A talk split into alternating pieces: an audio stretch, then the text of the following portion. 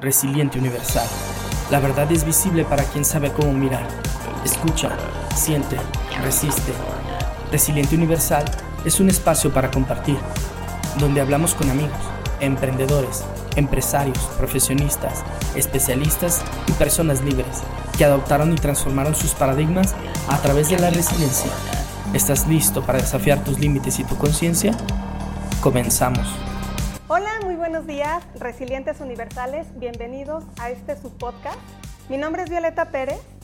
Como saben, cada día, en cada capítulo, nos damos la tarea de poder traerles a la mesa un tema de interés que vaya construyendo ese conocimiento que nos permite avanzar como humanidad, como seres humanos. El día de hoy traigo a un súper invitado también. El tema es Somos cuerpo, mente y espíritu. Sí, seguramente has escuchado esta frase que puede escuchar un poco trillada. Y ahora sí que el orden de los factores no altera el producto, ¿no? Podemos hablar desde la mente hacia el cuerpo o viceversa. Pero finalmente tiene un objetivo, porque perfiles como nuestro invitado es un poco complejo encontrarlos y ahorita se van a sorprender.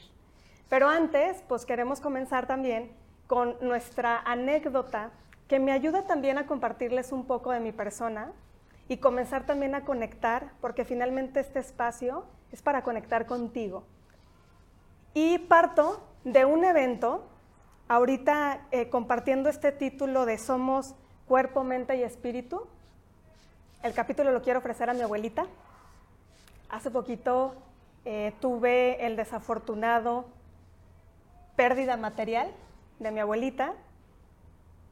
Y cuando comienzo a contrastar esta experiencia, me doy cuenta que finalmente sí somos espíritu. Tuve la oportunidad como nunca en la vida y para mí fue un privilegio de poder sentir la energía de mi abuelita que se quedó conmigo. Y para mí fue un momento muy constructivo, doloroso, porque finalmente compartimos muchas cosas, ese extrañar era una de las personas más importantes en mi vida.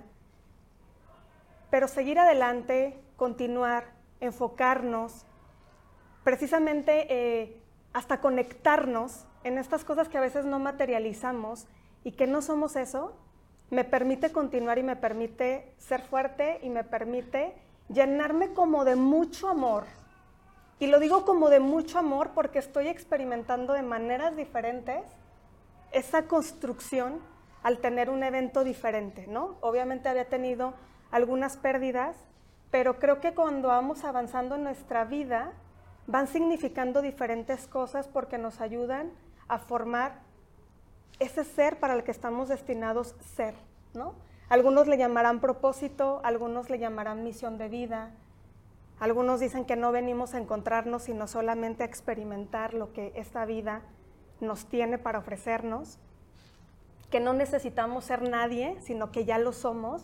Y bueno, ahorita vamos a empezar a, a indagar un poquito más de esos temas, porque creo que sí es pues muy interesante abordarlo desde la parte también científica y desde la parte también filosófica, que creo que se conectan y todo el tiempo como seres humanos hemos estado en esta búsqueda.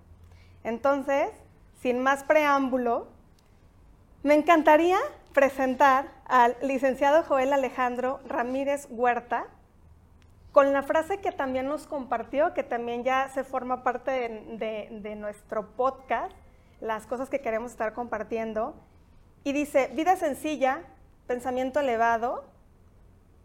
Wow.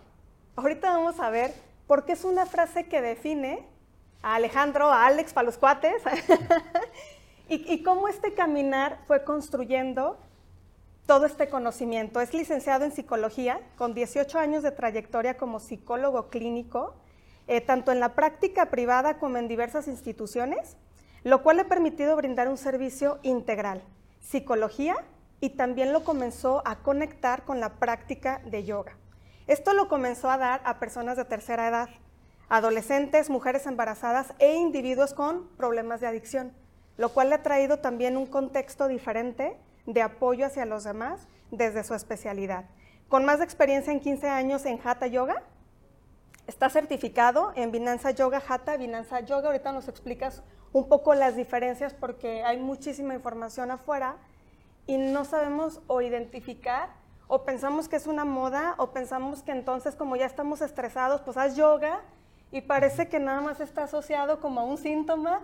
Y cuando yo conocí a Alex y, e indagábamos un poquito más acerca de lo que significa la yoga, yo me sorprendí, entonces por eso quiero que se los comparta, porque tiene una profundidad. Eh, también se ha especializado en yoga prenatal y postnatal, que también está súper interesante.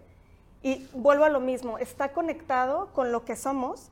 Y bueno, hablando de una embarazada que está creando, que está construyendo, que se está formando ese ser humano, también tiene un impacto significativo en todas las mujeres o las personas que deciden tener un bebé o tienen un bebé. También ha sido docente durante más de cinco años en la Universidad Tecnológica de Guadalajara, en UTEC. Eh, pertenece a más de una línea de sucesión disciplinaria milenaria donde se transmite una práctica y parte de filosofía de la yoga, conocido como, ¿cómo se pronuncia? Bhakti Yoga. Bhakti Yoga. También estoy aprendiendo e, esa terminología. ¿Dónde se encuentra este, pues esta práctica que has disfrutado, que ya forma parte de tu vida y que también lo ha transmitido a su familia? O sea, es increíble porque al ratito lo van a buscar, vamos a dar sus redes sociales. Me encanta una foto que tienes con tu hijo, ¿no? Está maravillosa. El nene también haciendo la posición de yoga. Y lejos de esto, pues también es muy importante compartirles que la experiencia y la preparación de Alejandro nos permite comenzar a traer temas desde diferentes ángulos y me gustaría dividirlo como presenté. Bienvenido Alex, muchas gracias por estar aquí. Muchas gracias, muy buenos días. Muy buenos días a todos los que nos ven en la mañana. Y bueno, vamos a comenzar en materia. Yo comencé a explorar un poco porque creo que la psicología, si comenzamos a hablar desde la mente, ha tenido una evolución súper interesante. Esta evolución parte desde la antigüedad, donde los filósofos comenzaban a preguntarse, pues finalmente, qué es incluso la memoria, quiénes somos, de dónde venimos, cómo también comenzamos a conocer este mundo, cuál es el tipo de temperamento, porque identificábamos que las personas eran distintas cuando convivíamos, cuando nos comunicábamos. Había personas que se enojaban, había otras personas que no se enojaban y que experimentábamos estas emociones. Y hubo un sinfín de discusiones también si la psicología era una ciencia o no, porque regularmente antes, pues una ciencia estaba más inclinado hacia la matemática, física, química, donde se llevaba un proceso experimental que todavía no se trasladaba a los seres humanos, ¿no? Vivimos desde la parte del estructuralismo, donde generábamos la primera corriente psicológica, que fue en Estados Unidos, luego empezamos con el funcionalismo, luego la psicología se da, este, la psicología gestal en la Alemania a través de Max, pero antes Freud ya había desarrollado el psicoanálisis. Watson promueve también el conductismo. Y bueno, son 35 años y hasta más que comienza a evolucionar porque comenzamos a integrar diferente información y también la psicología comienza a generar su proceso de muestreo, investigación y, por qué no, también laboratorial para también atender cierta sintomatología o problemáticas de las personas. Y entonces comienzan a darnos datos que nos brindan la facilidad de comenzar a comprender o comenzar a guiar o mínimo comenzar a, saber qué está sucediendo dentro de nosotros. Pero a mí lo que se me hace súper interesante, que también como la, psicología tuvo esta evolución, tú también la tuviste. y estudiaste psicología. ¿Por qué decidiste estudiar psicología? Básicamente porque tenía mi, mi, pregunta en la cabeza era ¿por qué las, las personas piensan como piensan? Así era así era eh, lo que me preguntaba, pues, ¿no? Entonces, el saber eh, qué era lo que motiva o qué es lo que motiva a las personas a actuar de tal o cual forma, es lo que yo viendo dónde podía profundizar, ¿no? O, conocer, o, llenarme de ese conocimiento sobre eso, ¿no? pues me, me dirigió a, la psicología, pues, ¿no? Eh, obviamente en, la preparatoria que tomé mi clase de psicología, este, ahí tuve como ese contacto más directo, eh, específico con esta área, ¿sí? Y, bueno, fue así como donde me determiné, pues, ¿no? a querer estudiar eh, la licenciatura en psicología, me gustaba, me gustaban otras cosas, pues, ¿no? Este, ya me gustaba la filosofía que se me hacía como, como algo que no era tan diferente, ¿no? Y ahora, bueno, ahora ya lo, lo, entiendo de una manera diferente y, y, al final todo es, este, todo parte desde una filosofía, ¿no? Las teorías o corrientes psicológicas, bueno, pues es una filosofía de ver el comportamiento de los humanos, ¿no? Y ahora sí que ya en la parte eh, clínica, pues, ¿no? En el consultorio es mediante ese enfoque filosófico trabajar, pues, ¿no? Con, con la persona porque entiendes qué es lo que lo motiva a hacer tales o cuales cosas, ¿no? Que eso era lo que yo como buscaba, ¿no? Entender por qué hacen, por qué actuamos todos. Pues, ¿no? En realidad todos actuamos o nos dirigimos o, qué es lo que nos impulsa a hacer tales cosas, pues, ¿no? Excelente. ¿Y esta práctica diaria cómo, cómo la llevas a cabo? Eh, porque hay diferentes también formas de, dar estas consultas. Primero, nos encantaría que nos compartieras para las personas que nos ven y nos escuchan, primero, si todas las personas deben asistir a un psicólogo o no. Sí, sí, sí, realmente eh, siempre que... Eh, eh, es como ir eh, al dentista, por poner un ejemplo. Como un mantenimiento. Exacto, ¿no? O sea, al dentista se dice que hay que ir una o dos veces por año, ¿no? Limpieza general, etcétera. Bueno,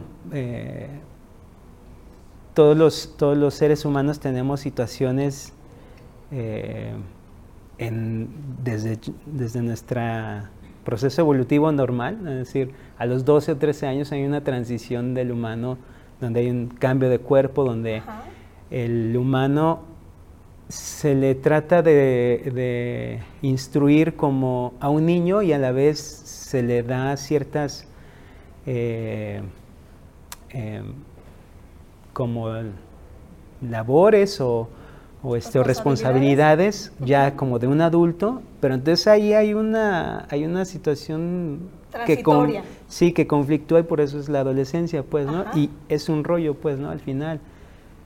Ahí sin problema puede asistir a un psicólogo, pues, ¿no? Para que la persona que está en esta edad entienda su cambio desde físico y mental, ¿no? Porque que empiezas a pensar en otras cosas, pues, ¿no? Y esa relación que tiene con las personas adultas con las que había, que en general son los papás, ¿no?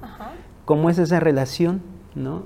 Este, genera ansiedad, genera estrés. Entonces, si todos pasamos por esa edad, entonces todos podríamos ir al psicólogo en esa edad, obviamente en situaciones de algún tipo de pérdida que las pérdidas pueden ser, o sea, para cada persona puede ser diferente, pues, ¿no? O sea, no solo es una persona, puede ser material, material, de cambio de vida también, sí, de, trabajo, ¿no? O sea, entonces eh, es en el momento en el que la persona identifica que algo le está generando cierta ansiedad, un pensamiento recurrente que cambia sus, eh, su ciclo de sueño, alimentación. Eh, si las relaciones interpersonales se ven como más afectadas o tal, ahí, ahí puede asistir, o sea, no, no necesitas estar loco, pues, ¿no? O sea, o en un estado así crítico, decir, este, ¿no? Hay que evitar eso, pues, ¿no? Hay que evitar decir, tiene cinco o seis meses que, que, no duerme bien. O sea, Exacto. Para eso, incluso en ese camino ya pasaron un montón de cosas, ¿no? Sí. Y podemos hablar de una depresión mayor o cosas así, pues, ¿no? Sí. Hay que evitar eso, pues, ¿no? Entonces sí, o sea, realmente, ¿quién puede ir al psicólogo en qué momento? en el momento en el que se identifique algo así, pues, ¿no? Y tendríamos que tener la apertura eh, de escuchar, ¿no? Quienes están a nuestro alrededor, que están viendo algún, alguna situación así, y decirle, pues, ¿no? Esta comunicación, ¿no? Entre familiares, amigos, pues, ¿no? Debería de ser así de abierta, pues, ¿no? Sí. Fíjate que tocas un tema súper interesante, porque no en todas las familias se da el proceso de esta construcción de amor, donde yo puedo sugerirte algo eh, para que te ayude, porque quizás yo estoy limitado como, como familiar y entonces a veces lo etiquetamos o lo juzgamos como que es para, para los locos, ¿no? Pero ¿qué es estar loco en, en este mundo? ¿No? Que quizás quisiéramos partir de que estamos bien o como seres humanos pues no tenemos ningún problema, pero creo que en la honestidad y en, en la comunicación interna con nosotros nos permite identificar si algo no está normal. Eh, es decir, si no está normal nuestro sueño, si no está normal incluso nuestra digestión, o sea, cuando comenzamos a tener estos conflictos, lo sintomatizamos ¿no? en nuestro cuerpo, pero muy pocas veces identificamos que también un apoyo psicológico pudiera facilitar eh, o reducir esa sintomatología, ¿no? Entonces, a partir de allí, el proceso como es en psicología es, es, una charla, ¿no? Porque me acuerdo que ha habido personas que, no, pues es que nada más estoy platicando o estoy pagando como para que alguien me escuche, pues mejor yo escribo y mejor yo me hablo a mí mismo, ¿no? Entonces, no, creo que no estás entendiendo el tema, ¿no? O sea, no, no es tan sencillo porque si hay una construcción de, de conocimiento y también hay una metodología que te permite guiar a las personas para en el diálogo saberlos encauzar o cuál es el proceso que tú eh, llevas al paciente dentro de una, sesión clínica. Sí, eh, el paciente debe de saber al menos desde mi plataforma, pues, ¿no? Es eh, que va a tener un autoconocimiento, ¿no? O sea, ahí la, idea en, en la consulta es que desarrolle un autoconocimiento. Para eso se habla, pues, ¿no? Mediante el discurso, ¿sí? El escucharse a sí mismo, pues, ¿no? El escucharte a ti mismo de lo que estás hablando, ¿sí? Te debe de ir, ¿no? Encaminando a saber qué es lo que estás sacando por la boca, que seguramente es algo que traes en tu cabeza, ¿no? Y el que está del otro lado, como terapeuta, psicólogo, este, debe tener como esa sensibilidad de ver en qué aspectos puede interferir y decirle, a ver, ¿qué pasa con esto? ¿Qué pasa con aquello? ¿no? Y que eso le ayude a, conocerse, ¿no? Con ese conocimiento que transforme, ¿no? Que cambie, ¿no? O sea, la persona, el paciente se da cuenta de que eh, hace tales o cuales cosas o actúa así tal y cual, bueno, ya digamos, se hace consciente y entonces, ¿qué, debe de hacer ¿no? para transformar eso? Y obviamente en esa transformación, pues hay cambios, pues, ¿no? Que a veces ese es luego el punto donde entra ahí una resistencia, pues, ¿no? Hacer cambios de hábitos tal y, y que, bueno, generalmente hay cambios con las personas con las que conviven, pues, ¿no? O sea, eh, y al final eso debe de llevarlo a lo que se conoce, yo le llamo, y desde mi filosofía también, este, la parte de la autorrealización, pues, ¿no? O sea, ser, ser una persona autorrealizada, pues, ¿no? ¿Qué es ser una persona autorrealizada? O sea, llegar al nivel de conciencia. Sí, Sí, llevar a, llegar a un nivel de, conciencia y de conocimiento propio, de saber realmente quién eres, ¿no? En el sentido más amplio del concepto, o sea, en esencia, qué es lo que eres, pues, ¿no? Y que eso te lleve a conducirte, ¿no? Todos y cada uno de los días, ¿no?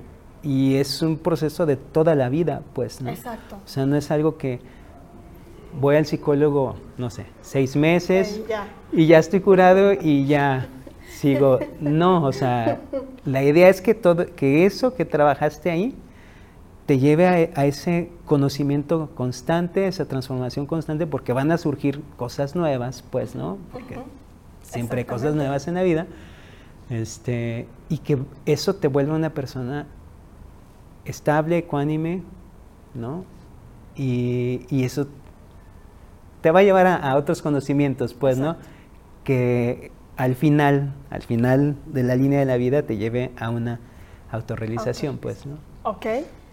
El proceso tendría que tener un objetivo para ustedes como terapeutas determinar cuánto tiempo el paciente tendría que estar asistiendo o tendríamos que asistir cada vez que nos sentimos o limitados o en esta como choque, crisis de alguna etapa de nuestra vida? O sea, ¿sí, se determina o es tener siempre como este instrumento y quizás no tener una forma tan estructurada de continuidad, sino esporádica? O sea, ¿qué se recomienda?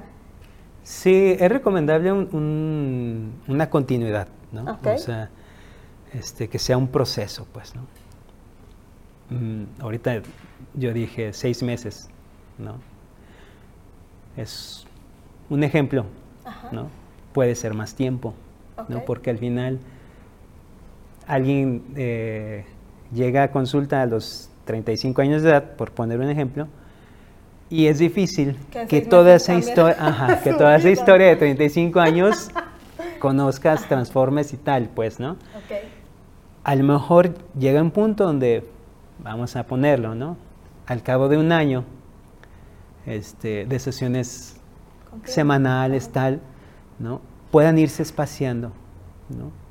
Y, puede, llevar, puede llegar un periodo donde diga, puedo caminar solo. Con las herramientas, con lo que descubriste, desarrollaste, ahora sí hazte cargo de tu vida. Al final, siempre estamos ahí. Al menos yo así les digo, ¿no? O sea, yo mientras que esté en este cuerpo y aquí ande, aquí estoy, ¿no? O sea, pueden pasar dos, tres años, puede haber alguna situación crítica tal, y donde diga, necesito otra vez este apoyo, pues, ¿no? Esta orientación, ¿cómo le hago aquí? Pues vas otra vez. Bueno, a lo mejor ya no te lleva un año o dos, ¿no? A lo mejor cinco o seis sesiones donde porque ya sabes cómo trabajar también. Ya no llegas con resistencia, ya vas y, sacas todo lo que tienes que sacar. Es más y Tal, y más rápido, sí, o sea. Ok. Sí. Y sí, es, un, es un músculo que vamos ejercitando el nivel de conciencia, porque no, no es una primera capa, ¿no? Son diferentes niveles que nos permite ir entendiendo, ¿no? Desde la parte de quizás nuestros pensamientos, pero después conectados a nuestra conducta, después conectados a nuestras emociones. Creo que la otra vez también escuchaba que cuando vas al psicólogo, si tu psicólogo solamente te sigue la corriente, entonces no está haciendo un buen trabajo. Porque creo que también es preguntar en un cuestionamiento, como tú dices, verbal, porque en ocasiones el pensamiento interno parece tener todo lógico y sentido, pero cuando lo expresas como que a veces ya no, ya no es tan lógico, ¿no? Y cuando el psicólogo te hace esa pregunta o también cuestiona desde un ángulo distinto, te permite también cambiar de perspectiva para que incluso tú también tengas diferentes opciones. Y pues no es como tener este acompañamiento donde nada más te voy a papachar, por así mencionarlo, sino pues es hackear esos, esas creencias que estás teniendo que te están ayudando o te están permitiendo llegar al mismo resultado o que estás limitado en una parte de tu vida donde no te permite avanzar, ¿no? Entonces, Qué interesante que también las personas comencemos a tener esa apertura, porque creo que la verdad absoluta no existe y también cuando dialogamos con personas que tienen un conocimiento desde un ángulo metodológico, científico, pero que también tienen la empatía o la conexión, porque pues, eres un ser humano, es mucho más fácil como conectar, ¿no? Sí, sí, sí, sí. Sí, o sea, definitivamente la, persona debe de o sea, en, ese proceso de psicoterapia, ¿no? Va a haber cambios, pues, ¿no? O sea, tiene, es donde se puede dar cuenta si, si, si está siendo bien orientado, por decir así. Y al final puede ser, digo, ahí, eh, este, si no es con una persona, buscas otro terapeuta, o sea, no cerrarte de que todos son iguales y tal, ¿no? Porque a algunos les funciona de una manera, a algunos les funciona de otra manera, pues, ¿no? O sea, mm, entonces, este, eh, es, también es esa búsqueda, pues, ¿no? ¿Quién eh, te va a orientar, pues, ¿no? Que al final es una búsqueda que todos tenemos en muchos aspectos, ¿no? Eh, ¿Quién nos va a ayudar para caminar de tal o cual manera? Pues, ¿no? Entonces pueden, sí, sí pueden llegar con alguien, pero a lo mejor no hay incluso esa empatía, ¿sí? Para que puedas escuchar a ese terapeuta en eso que te dice y, y, este, y mejor buscas otro, pues, ¿no? Si hay una persona que ha pasado por muchos terapeutas, es tema de la persona que hay resistencia a cambiar y que... Sí, sí, sí. O sea, ya si fuiste un segundo, ya no te gustó, ya es como... Sí, tres, cuatro, no, pues ya probé todas las eh, corrientes y, y, ninguna me guste tal. Hay, o sea, hay una resistencia, pues, ¿no? A, no, no puede ser que nada te funcione, pues, ¿no? O sea, entonces, bueno, ahí hay que reflexionar a ver con estos días que fui, ¿qué, qué me dijeron cada uno de estos días y qué es en lo que más me molesté incluso que me dijera, pues, ¿no? Ajá, exacto. Sí, o si de verdad nada más, este, o de verdad me, me molesta que nada más me escuchen, porque a lo mejor es otra cosa. Pues, lo que yo quiero es que me debatan, ¿no? Pero pues ya tiene que ver conmigo. Sí. ¿Qué espero del servicio? Ustedes este, le preguntan al paciente qué espera del servicio o hay algunas maneras donde tú identifiques como estos elementos si la persona le gusta ser más escuchada, si la persona le gusta que intervengas más, anteponer el pensamiento o es como la misma metodología que tú utilizas o si hay como estas pequeñas connotaciones dependiendo de la personalidad. Sí, dependiendo de la persona. Dependiendo de la persona eh, se puede eh, profundizar más en más rápido, ¿no? O darle tiempo, ¿no? Cómo, cómo direccionar, pues, ¿no? Eh, sí es bueno un poco decirles este, la forma en la que se va a trabajar para que ya tengan una idea, ¿no? Si nada más es una escucha, si van a hacer ejercicios. En mi caso también eh, yo les digo, vamos a hacer, vamos a hacer técnicas de respiración. Eh, que es meditación, al inicio de las sesiones, se le llama pranayama, este, que eso ayuda a despejar la mente, ¿no? técnica de respiración nos ayuda a despejar la mente antes de iniciar a, hablar el discurso, a soltar el discurso. Y eso, y eso muchas veces facilita, pues, ¿no? Entonces yo o sea, yo sí les digo eso, pues, ¿no? Vamos a hacer primero un poquito de meditación, ¿no? Que es algo que yo practico en lo personal también, pues, ¿no? Este, y, es muy bueno, pues, ¿no? Y sirve para muchos aspectos, pues, Al final, tener en una sesión eh, terapéutica psicológica, no solamente tener esa parte, sino la, aprender técnicas de respiración que te van a ayudar a hacer meditación. Después tú puedes ponerlo en práctica en cualquier situación de tu vida, antes de comenzar tu día o tal, sí, aunque no te sientas mal o lo que sea, y eso te va a llevar ¿no? Eh, a tener eh, poco a poco un mejor autocontrol, pues, ¿no? Sí.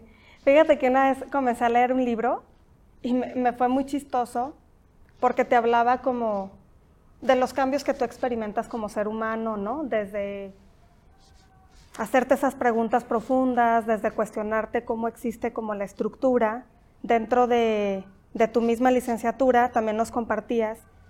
Evidentemente no solamente se estudia el comportamiento humano, sino también hay diferentes materias que son tanto la antropología, que también nos ayuda a identificar las diferentes corrientes sociológicas, porque finalmente somos seres humanos, hay una interconexión, incluso eh, por la etapa, en la que nos encontramos históricamente, con todas estas corrientes, con todas estas disciplinas, vamos entendiendo como el contexto del ser humano donde se desarrolla, se desenvuelve y también el tipo de problemas al que se enfrenta o que se podría enfrentar, sociológicos, porque también está la, psicología social, que estudia como más las masas, y eso nos ayuda a, detonar también hasta predecir un poco hacia dónde eh, va la, la, la propia sociedad por esta influencia y esta conexión con todos.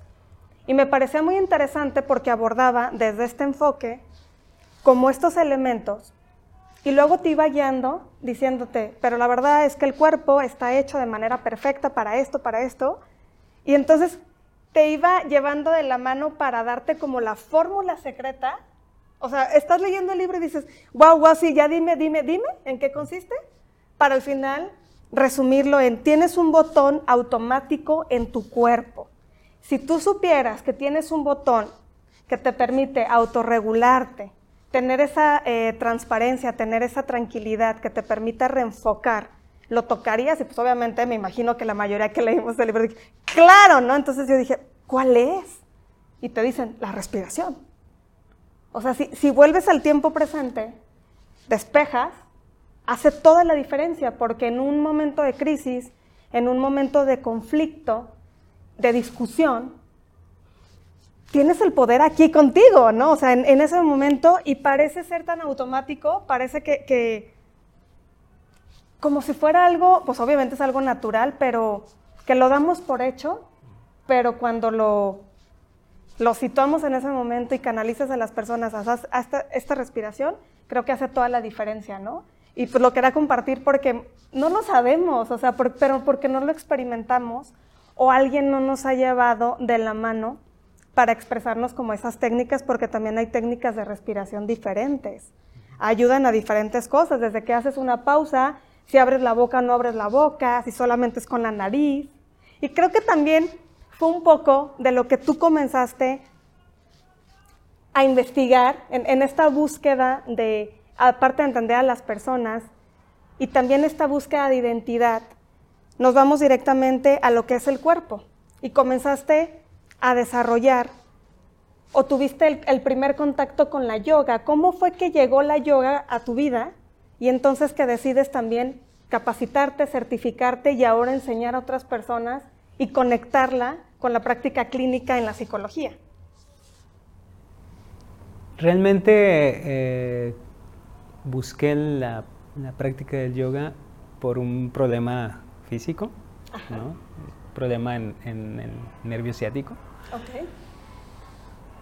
Que me, me, causaba malestar físico severo, pues, ¿no? Así. Entonces, en ese buscar cómo hacerle para estar mejor físicamente, eh, me llevó ¿no? a, la, a la práctica, empezar a hacer hatha yoga, posturas asanas, pues, ¿no? Como tal.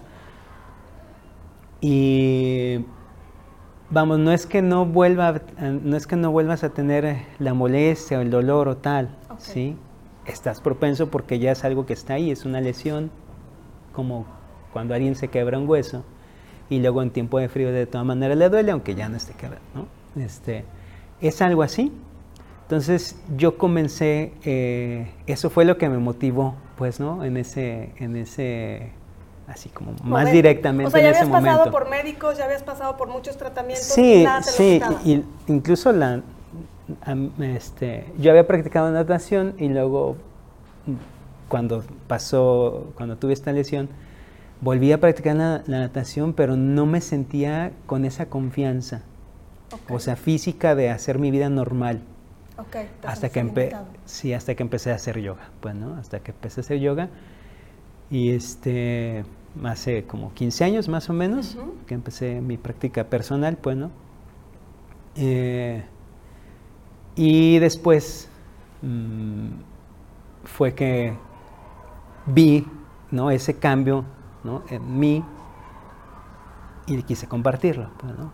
Quise compartir. ¿Y buscaste en Google, buscaste con un conocido, preguntaste, ¿cómo fue que dijiste voy a hacer yoga y luego lo intentaste y dijiste funcionó? Sí, eh, siempre iba yo a los libros, entonces busqué libros de yoga, entonces eh, así compré un, libro de yoga, bueno, yoga para avanzados, así me fui.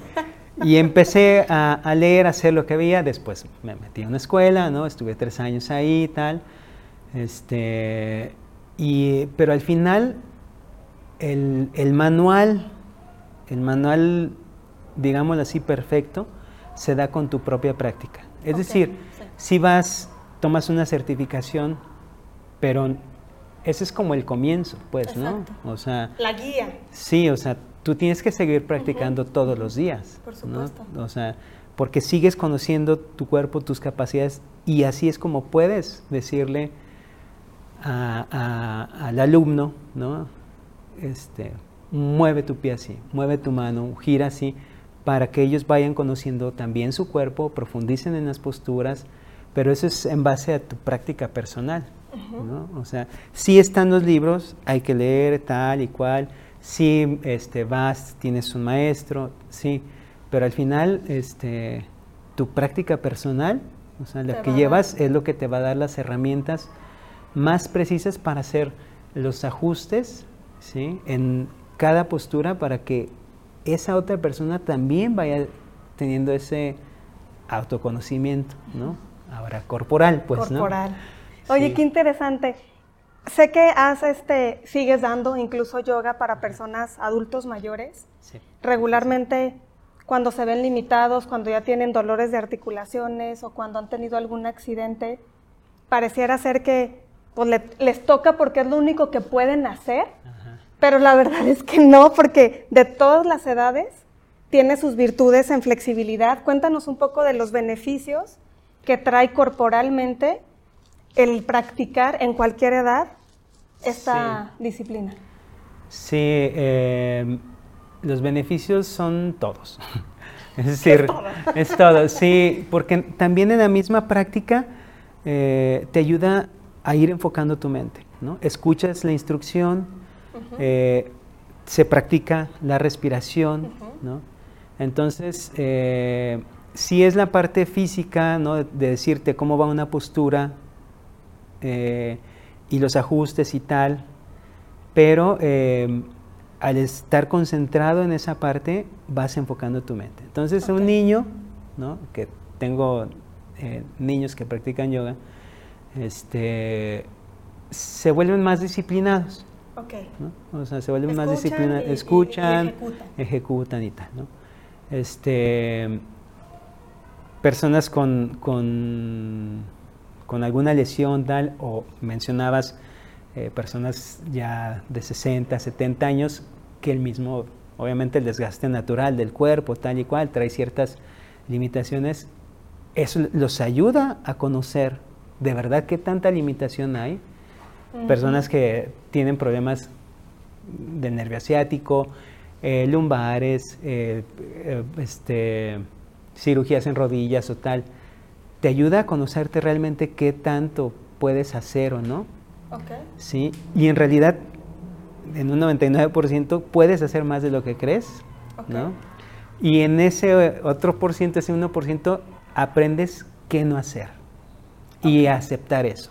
Esto no lo, estas posturas de yoga no las puedo hacer porque mi edad o tal o lo que sea, o mis lesiones, y lo aceptas. Y dices, esto no. Entonces, ahí viene esto, o sea, va de la mano, pues, ¿no? Sí. Conoces el cuerpo. Para cualquiera da los beneficios, ¿no? En la parte de, de, yoga prenatal y postnatal, este, conocen su cuerpo. Hay una conexión con el, con el bebé también. Las técnicas de respiración nos ayudan para que cuando estén en ese momento de dar a luz y tal, entren en calma, pues, ¿no? Okay. Sí, si, eh, si buscan un, parto eh, natural, hay que tener fuerza en piernas, este, apertura de cadera, ¿no? Todo eso nos ayuda a la práctica del yoga, pues, ¿no? Este, es decir, en cualquier, en cualquier edad, pues, ¿no? Mm, niño, adolescente, adulto con lesión, sin lesión, a veces no tienes nada tal, no necesitas eh, ser delgado, es decir, no necesitas ser flexible, ¿no? O sea, este, para decir, porque pasa, pues, ¿no? Es que yo no tengo flexibilidad. No necesitas ser flexible, pues, ¿no? La, vas la vas desarrollando, ¿no? Qué bueno que me dices, ¿Qué, tal si ven que no me llego a los talones, no? sí, o sea, eh, o sea este, es algo que, que, se va a ir dando, ¿no? O sea, se desarrolla la paciencia, pues, ¿no? También, ¿no? O sea, qué importante. este, algo bien importante es, eh, en la práctica, es ese desarrollo de la respiración, lo vuelvo a decir, porque para entrar, salir de las posturas, lo mejor es tener ese control que se llama vinyasa, ¿no? De la respiración, ¿no? Entro en una postura con una respiración o con una exhalación, o salgo con la inhalación y exhalación, y eso nos ayuda a ir teniendo ese control del cuerpo e ir despertando ese conocimiento y capacidad de que tanto profundizas, pues, ¿no? Y entonces vas tomando fuerza, entonces vas tomando flexibilidad. ¿Sí? Y puedes hacer, eh, o sea, con la práctica puedes hacer una vida normal si tienes incluso lesión del nervio asiático o cualquier otra cosa. Una vida normal es caminar kilómetros, levantar cosas pesadas, lo que sea. Siempre hay que tener como cuidados, aunque no tengas ninguna lesión, pues, ¿no? Este, pero para evitarlo, pues, ¿no? Y la práctica del yoga en cualquier etapa de la vida del ser humano te va a ayudar a eso, pues, ¿no? Si tú haces otro deporte, o sea, obviamente lo combinarías perfecto con la yoga o simplemente con yoga también alcanza el músculo a desarrollar la fortaleza. Sí, que, sí, sí. cualquier otro deporte.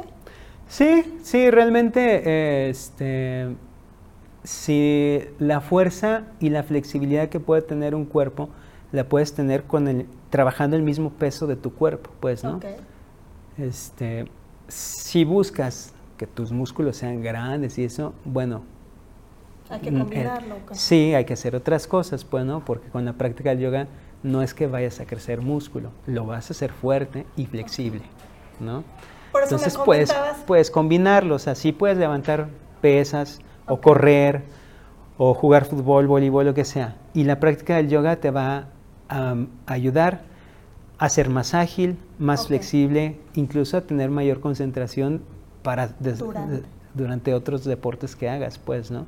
o recuperarte más rápido con la respiración, por ejemplo. Exacto. A mí me llamaba mucho la atención cuando me compartías esta práctica con las personas de la tercera edad, que incluso se lesionan menos, o sea, y justo tiene que ver con, con esa conexión de, de fortaleza y que tú vas educando a tu cuerpo para que finalmente te facilite. Y es toman confianza.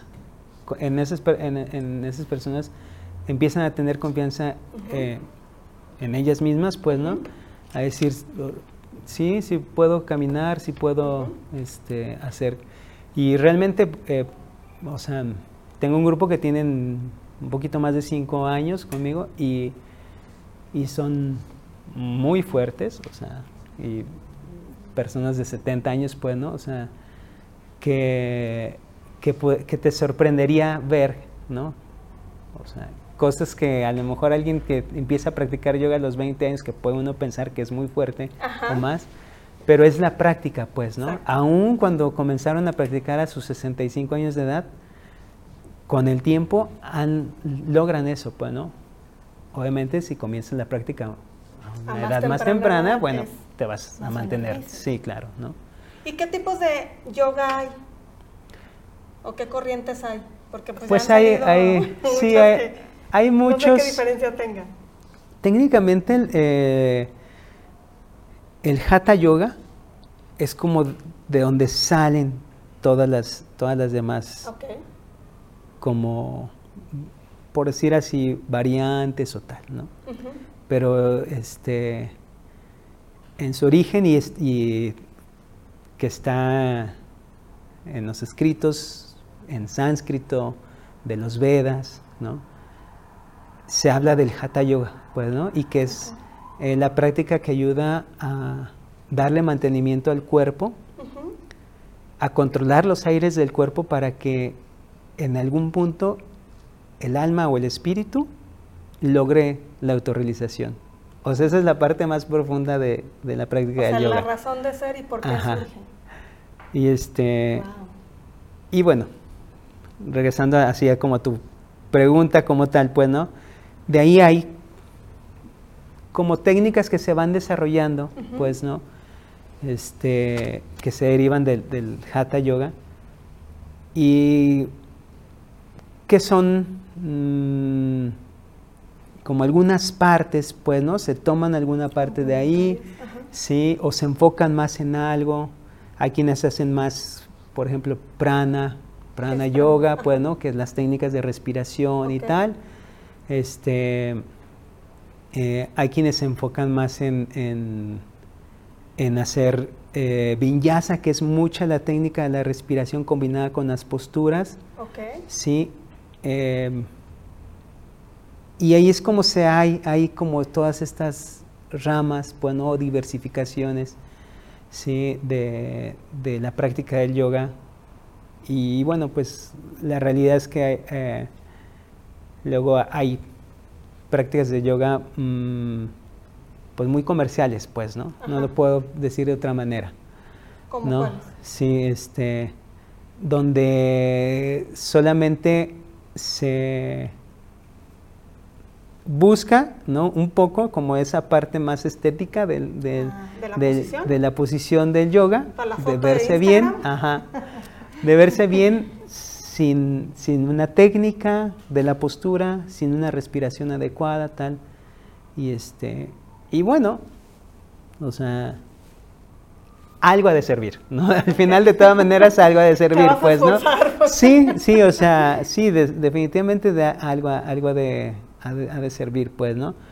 Pero en, el sentido más profundo de lo que es la práctica del yoga es, se deriva del hatha yoga y que el hatha yoga es está dentro de una filosofía que abarca muchos otros aspectos de la vida, pues, ¿no? Pero bueno, este, eh, esa es como la parte en la que se enfoca en darle mantenimiento al cuerpo, que es el vehículo del alma o del espíritu, pues, ¿no? Ok. A partir del yoga, ¿comienzas tú a ser devoto de Krishna? ¿O comienza al revés? Eres primero devoto de Krishna y luego practicas la yoga. ¿Cómo fue este proceso? Y cuéntanos acerca más de esa filosofía y la, con, la conexión que tiene para comenzar a abarcar esta parte de, nuestro espíritu, ¿no? Ya hablamos un poco de, nuestra mente, ya hablamos de nuestro cuerpo, y ahora lo conectas perfectamente. Llega en un proceso crucial de esa búsqueda. Yo, yo lo, llevo, lo llevo como si fuera eso que estabas comenzando a buscar desde que estudiaste psicología, y lo platicábamos antes del programa, el ser resiliente no solamente tiene que ver con eventos negativos, dolorosos, de crisis, que muchas veces visualizamos que entonces debería de estar muy fuerte para enfrentar una situación. Ser resiliente también se va hacia la parte positiva, hacia la parte de construcción o edificación o esto que le llamas eh, la trascendencia y de autorrealización, eso también es ser resiliente, porque finalmente veniste con una búsqueda constante, vas integrando elementos que van fortaleciendo ese espíritu. Cuéntanos acerca de esta filosofía de Krishna y cómo fue también tu conexión. Primero comencé a hacer eh, Hatha Yoga, ¿no? Y a los pocos años fue cuando conocí conciencia de Krishna, pero más fue así. Llegué a, un espacio por la idea de conocer la filosofía. O sea, esa, fue como, sí, eso fue. Voy a ir a escuchar filosofía este, de conciencia de Krishna, porque siempre vi clases de filosofía en la licenciatura de psicología, pues, ¿no? Entonces, entonces dije, voy a conocer esa otra filosofía. Okay. Esto hace 12 mm, años. Hace 12 años. Eh, y bueno, mm, ahí es donde sí ya practicaba eh, Hatha Yoga, estaba en esto de darle mantenimiento al cuerpo, por esta historia, pues, ¿no? Eh, pero ahí es donde profundizo en la parte filosófica de entender que no somos el cuerpo, que somos alma o espíritu, ¿no? Sí, y que hay algo más, pues, ¿no? Que hay algo más que lo que vemos aquí, pues, ¿no? Eh, la filosofía de conciencia de Krishna eh, nos habla ah, lo que es el Bhakti Yoga, que es ese desarrollo de vida espiritual como tal, ¿no? que es toda la parte más amplia, que ya lo, mencionaba, pues, de una práctica de yoga, pues, ¿no? Yoga significa vincular, ¿no? Y, esa vinculación, así en los escritos, es con Dios, ¿sí? Entonces, este, toda la práctica de, de conciencia de Krishna o del Bhakti Yoga es haces ¿no? Mm, un proceso de vida, ¿no? Haces modificaciones en tus hábitos de vida para ir desarrollando esa parte, pues, Que es eh, la parte como más, más elevada del ser humano, ¿no? El espíritu, pues, Entonces, eh, sí es, una, es un momento de, cambios, ¿no? Eh, nosotros quienes estamos dentro de la filosofía de conciencia de Krishna practicamos Bhakti Yoga, somos vegetarianos, ¿no? Este, entonces, eh, es, como, eh, es como una parte donde nos ayuda a estar con mayor salud. salud pero no nada más física, sino espiritual, ¿no? Es decir, nosotros tratamos de, evitar a la mayor posible la violencia, ¿no? Al final, este, el ser vegetariano evitamos comer carne como tal, ¿no? Que al final se necesita, este, bueno, matar al animal para consumirlo, pues, ¿no? Y ese es un tipo de violencia, pues, ¿no? Sí, este, no solamente en conciencia de Krishna se practica esto, pues, ¿no? Los budistas, por ejemplo, uno de sus, sus principales filosofías es ahimsa, que es no violencia, que es, es lo mismo, pues, ¿no? Este, entonces, sí hay un cambio, pues, ¿no? Al final sí hay un cambio eh, de hábitos, ¿no? Cuando decides practicar, se hace meditación, ¿sí? Eh, nosotros practicamos la meditación todos los días con el canto de mantras, ¿sí? Principalmente eh, meditamos en el Mahamantra, el, el mantra Hare Krishna, que es como a veces nos identifican como los Hare Krishna, ¿sí? Ah, o los Krishnas. Ajá, los Krishnas, sí. Eh, pero bueno, somos devotos de Krishna, pero se nos identifica así porque de pronto hay este, festivales que se realizan incluso en el centro de la ciudad de Guadalajara, bueno, sí este, cada año y nos oyen cantar el, el, mantra Hare Krishna. Y entonces pues es una manera en la que se nos identifica, ¿no? Ah, ahí vienen los Hare Krishna. ¿no? Sí, este, eh, sí, sí es una, esto que tú mencionas, pues, ¿no? Esto de la, de, de, de, de, la búsqueda, pues, ¿no? De encontrar e, esa, esa parte, pues, ¿no? Mm, donde puedas como enfocarte, centrar tu vida, ¿no? Te ayuda a desarrollar una personalidad más eh, ecuánime, más centrada, ¿no? Que al final todo esto va... Impactando, ¿no? En la sociedad, en todo. Sí, y, y, se conjuga con lo que yo estudié como psicólogo, pues, ¿no? Que al final es lo que también trato de transmitir a los pacientes, ¿no? Y que ellos sean así, pues, ¿no? No que sean Hare Krishnas. Sí. Es elección de cada quien. Pero que sí desarrollen esa ecuanimidad, pues, ¿no? Sí. Sí, y, que hay formas, pues, ¿no? Mm, mencionaba la meditación con, con la respiración, la meditación con canto de mantras, pues, ¿no? Okay.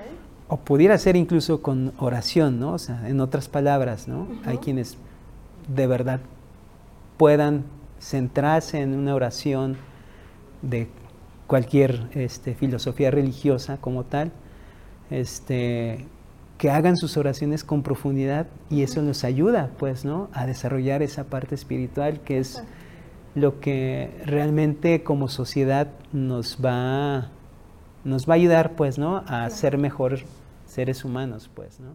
Sí, yo, yo me quedo con la parte que también nos compartías, este autoconocimiento constante, que tú también lo experimentaste en ti para después enseñarlo, después guiarlo o acompañarlo, porque se conectan todas estas disciplina y conocimiento que comenzaste y este, esta filosofía. Me quedo con que este autoconocimiento constante justo nos trae como consecuencia una bienaventuranza que comentabas, que se conecta con la felicidad, la satisfacción, que nos permite esta autorrealización.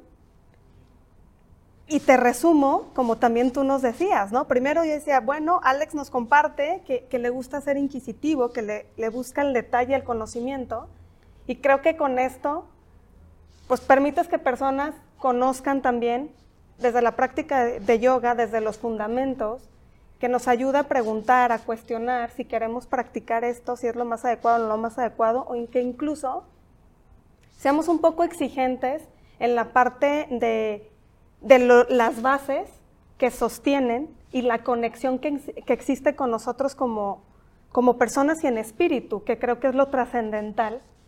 Y era lo, lo que me interesaba que también las personas escucharan, para que no se escuche comercial, no solamente, ah, pues son Krishnas, Hari Krishna, ¿no?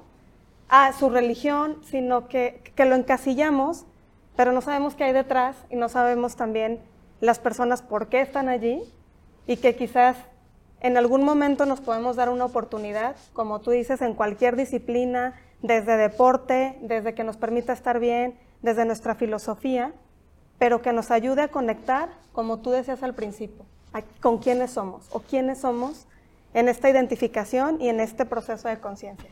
Yo me quedo con esa información, te agradezco muchísimo el tiempo, creo que nos da para platicar muchos, muchos temas porque siempre son, son multifactoriales y se, se integran muchos elementos que van conectando poco a poco con esa búsqueda que creo que lo hagamos consciente e inconsciente, estamos predestinados a ello. Y cada vez yo, yo lo siento más, ¿no? Será también mi, mi propia experiencia, pero cada vez es como más latente, hay un grado de conciencia distinto desde que sucedió la parte de COVID, que nos ha comenzado a exigir un cambio, pero cuando ya lo hacemos de manera proactiva, creo que podemos obtener diferentes resultados que impactan en nuestra vida, en nuestra familia y en nuestra trascendencia, ¿no? Entonces yo me quedo con eso, Alex. Muchas gracias por tu participación.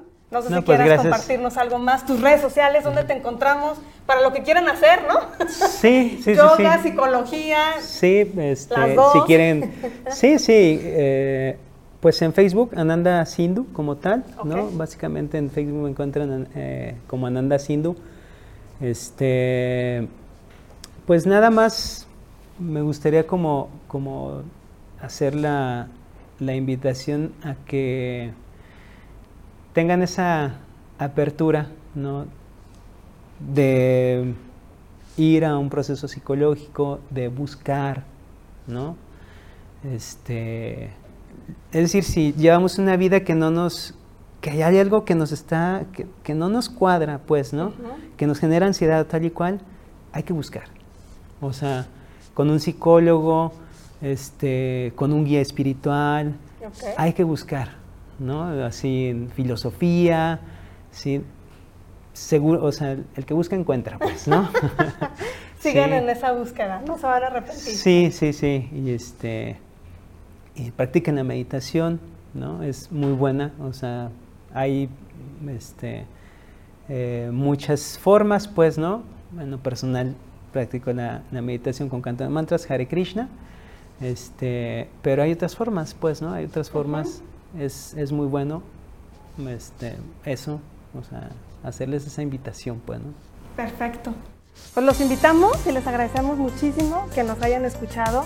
Síganos porque vienen cosas más interesantes. Muchas gracias. Gracias, Ale. Hare Krishna.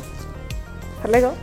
Ser resiliente es abrir nuestra mente a un nuevo despertar profesional, empresarial y social, trascendiendo las adversidades con creatividad y experiencia escuchando y aprendiendo de personas que conectan y co-crean. Un espacio de reflexión y conocimiento para nuestro espíritu del hoy y del futuro. resiliente universal.